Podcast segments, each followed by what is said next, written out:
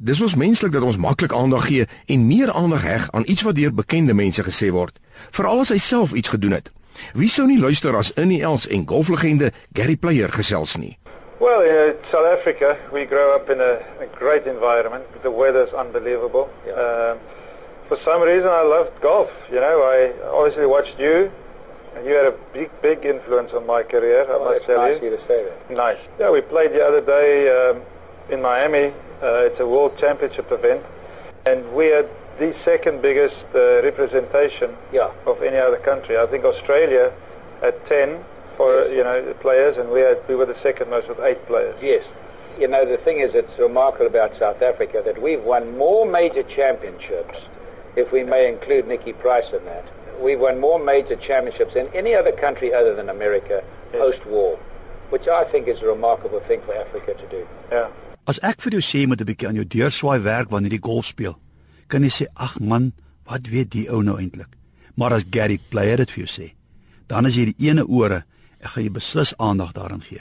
As ek vir jou sê hoe om jou motor beter te bestuur en te beheer, kan jy maklik sê, man ek bestuur al jare, wat wil jy my nou kom leer? Maar as Michael Schumacher dit vir jou sê, gaan jy dalk sê, verduidelik net weer dat ek mooi kan verstaan. As ek vir jou sê jou afslaan wanneer jy tennis speel is nie reg nie. Kan jy jou dalk vervies en sê, as niks fout met my afslaan nie. Maar as Novak Djokovic vir jou sê, maak jy dadelik die aanpassing en doen jy wat hy sê. So hoe ons reageer hang alles af van wie dit vir ons sê.